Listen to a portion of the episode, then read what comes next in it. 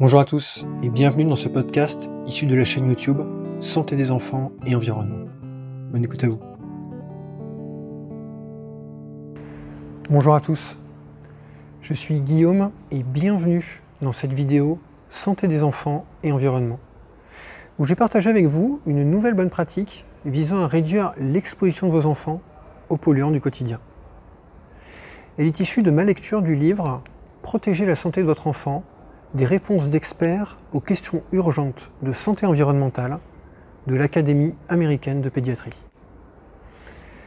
Et cette bonne pratique, c'est, d'une manière générale, mieux vaut utiliser des produits fabriqués dans des pays ayant des réglementations assez poussées sur les produits chimiques.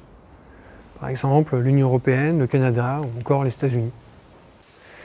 L'Académie américaine de pédiatrie attire notamment l'attention des parents sur plusieurs produits.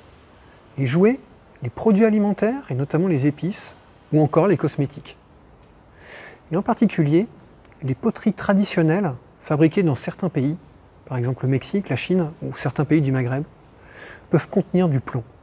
Et par conséquent, ces poteries ne doivent pas être utilisées pour contenir des aliments. Chez moi, cette recommandation a fait écho à une mise en garde de la Commission européenne en 2015. La commissaire à la justice responsable des droits des consommateurs, Vera Jourova, indiquait alors, je cite, Je suis surprise du nombre de produits dangereux provenant de Chine. Elle disait aussi La situation ne s'améliore pas. C'était en 2015 et en 2020, la situation reste préoccupante. Les produits importés de Chine et de Hong Kong représentent environ la moitié des produits dangereux répertoriés par le système européen d'alerte RAPEX. Voilà pour cette bonne pratique de santé environnementale pour parents. Si ce sujet vous intéresse, si vous vous demandez par où commencer, je mets dans la description un lien vers un guide que j'ai conçu pour accompagner vos premiers pas et qui est en téléchargement libre. Et moi, je vous donne rendez-vous à la prochaine vidéo où je partagerai avec vous une nouvelle bonne pratique pour réduire l'exposition de vos enfants aux polluants du quotidien.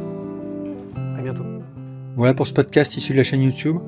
Si vous trouvez ce type de conseil utile et si vous pensez qu'il peut être utile à d'autres personnes, je vous invite à prendre une minute pour donner une note sur iTunes et y écrire votre avis. Merci beaucoup par avance si vous faites ça, ça compte vraiment. À bientôt.